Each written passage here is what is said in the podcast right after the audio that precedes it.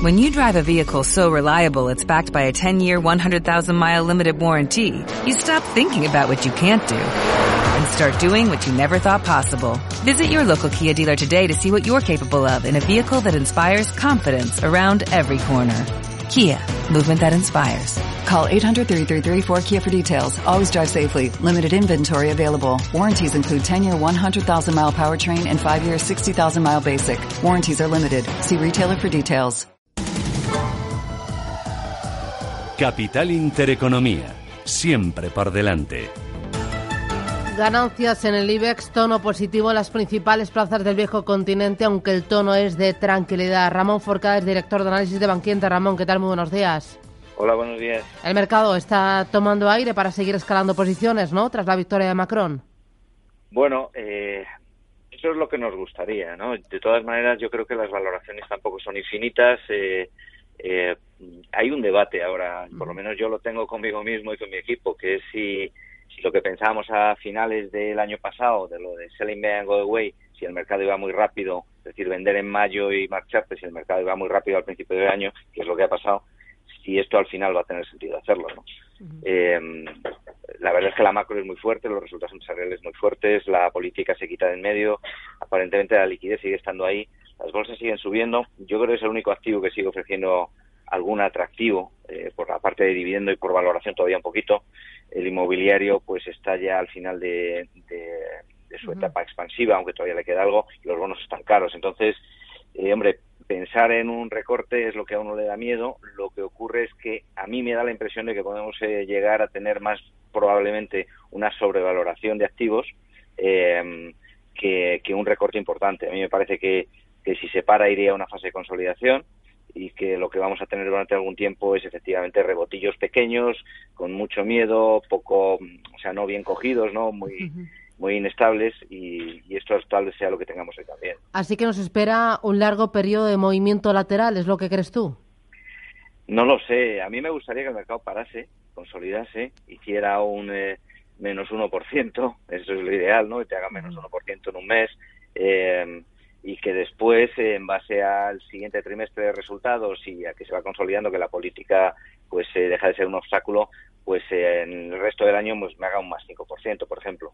Pero ese es el mundo ideal. Luego las cosas a veces se complican, eh, la geoestrategia, el tema de Corea, Trump es imprevisible. Pero yo lo que sí creo es que si algún activo tiene todavía atractivo son las bolsas y que es mmm, bastante más probable que haya una ligera sobrevaloración de las bolsas que que haya una toma de beneficios relevante. Entonces, una vez dicho eso, uno se siente cómodo con las valoraciones, pues no estoy incómodo, pero creo que, que, tiene que estar justificadas con beneficios empresariales todavía mejores en los próximos trimestres para ir tranquilo. ¿no? De los beneficios empresariales, los que se han conocido hasta ahora, ¿te convencen que te han parecido hoy los de Endesa? Bueno, son algo débiles a nivel operativo. Yo creo que, que el EBITDA, que era un 12%, pues muestra que el negocio liberalizado está afectado por la subida del precio del pool en, el 1T en el primer trimestre.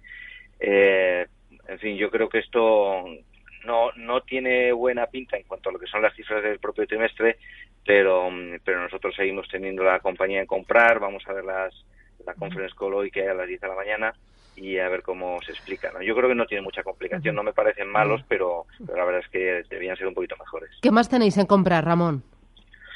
Bueno, eh, tenemos en comprar eh, bancos desde hace ya bastante tiempo y tomando algún riesgo, pues eh, digo, para, para aquellas personas que estén dispuestas a asumir más riesgo, pues Deutsche Bank, eh, BNP eh, y ABN AMRO. ¿no? Son tres bancos europeos, ya sé que ninguno es español, pero pero que por eh, una serie de razones, tanto de recuperación de solvencia como de dirección distinta en las cifras, pues yo creo que todavía tienen un recorrido muy bueno y que además estamos en una etapa de, recomposición de balances bancarios eh, que van a verse, la, la, industria en general va a verse beneficiada por una reactivación económica que yo creo que tanto en España como en Europa, pero sobre todo en España, es bastante más dinámica y más sólida de lo que se piensa. Pero eso, va, eso es bueno para el crédito, etcétera. Perdona. Pero bancos españoles también tenéis, ¿no? Aparte de esos que me has mencionado. Sí, sí, bancos españoles, pues eh, tenemos Bankia, CaixaBank, por ejemplo, entre nuestros favoritos. Ya. ya sabes que nunca puedo hablar de Bank Inter, ¿eh? por razones obvias. Bien. O sea que... Eh, Ramón, para terminar, eh, el euro y los bonos. Me interesa más eh, el tema de los bonos porque ayer el presidente de la Comisión Nacional del Mercado de Valores volvió a advertir sobre la renta fija. Dijo que la renta fija es el activo que concentra un mayor riesgo. ¿Tú lo que es así, Ramón? Hombre, llevamos ya un año y pico diciéndolo. Entonces, la burbuja está en los bonos. Si hay una burbuja, la hay en los bonos. No tiene un racional detrás el comprar eh, sobre todo en los soberanos. ¿Y, sobre todo los tramos largos? Eh, pues no necesariamente. A mí un tramo largo en 10 años alemán al 0,40, 0,30, ahora está a 0,437, mm. eh, dices, bueno, si me equivoco, yo esto lo mantengo y lo más que me puede pasar, si mantengo el bono, es que me dé un 0,44 todos los años, ¿no? Bueno, pues bien, pues me he equivocado y gano menos de lo que debería haber ganado. Pero cuando compras un, un bono alemán de tres meses a menos 0,90, eh, pues no sé qué racional tiene, a menos que vaya a desaparecer el euro. Estás perdiendo dinero nominal y realmente todos los años, ¿no? Entonces, todo el tramo de la curva en Alemania hasta el 7 años está en negativo, todo el tramo de la curva de Francia hasta el 5 años está en negativo, todo el tramo de la curva en, en, Bélgica, que es un país que tampoco tiene una solvencia estupenda, hasta el 5 años está en negativo, y cuando miras todos los tramos de curva, pues ves que en España pues estamos en negativo hasta el 3 años inclusive, ¿no?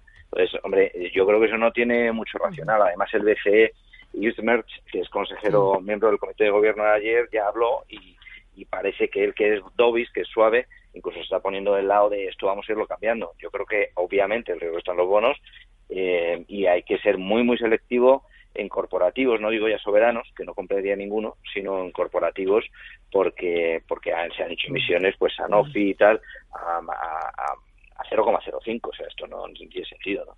Fantástico. Ramón Forcada, director de análisis de Bankinter, gracias por estas reflexiones. Buen día. Gracias, buenos días. Adiós.